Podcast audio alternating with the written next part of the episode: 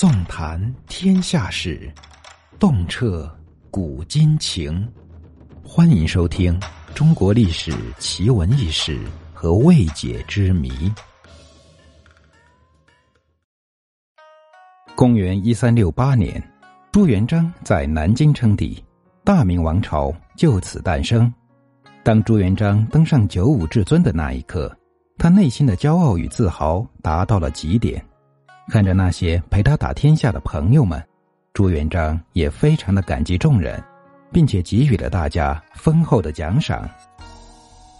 据《明史》记载，朱元璋一共重点表彰了三十四个人，这三十四个人分别是六个公爵和二十八个侯爵，他们都跟着朱元璋打下了这偌大的江山。最后，大家终于可以共享天下了，但可惜这美好的盛况并未持续多久，因为很快众人就遭到了朱元璋的屠杀。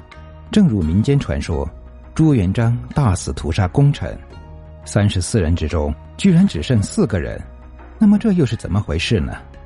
在这三十四人中，地位最高的是六个公爵，分别是李善长、徐达、常遇春。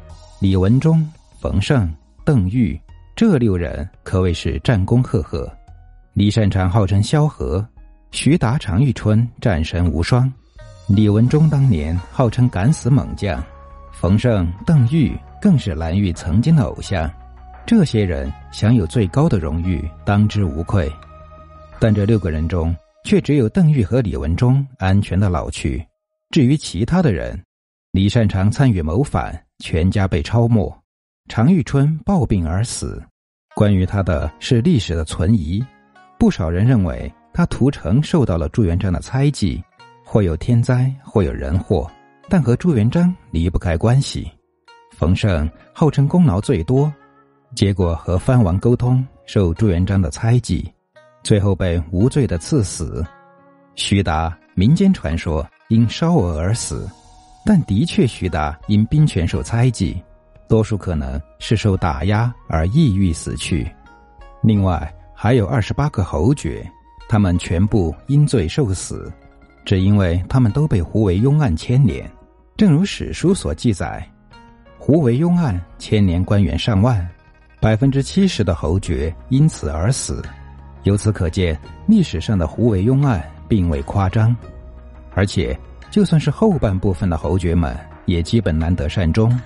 大名鼎鼎的郭子兴和朱元璋关系尴尬，不少野史记载，郭子兴过得非常的憋屈，后来还受到朱元璋的惊吓，最终郁郁寡欢而死。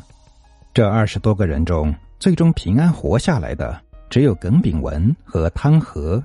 因此，总的来说，陪朱元璋打天下的开国功臣们，居然只有四个人。逃过了朱元璋的屠刀，那么问题来了，为什么这四个人能够平安着陆呢？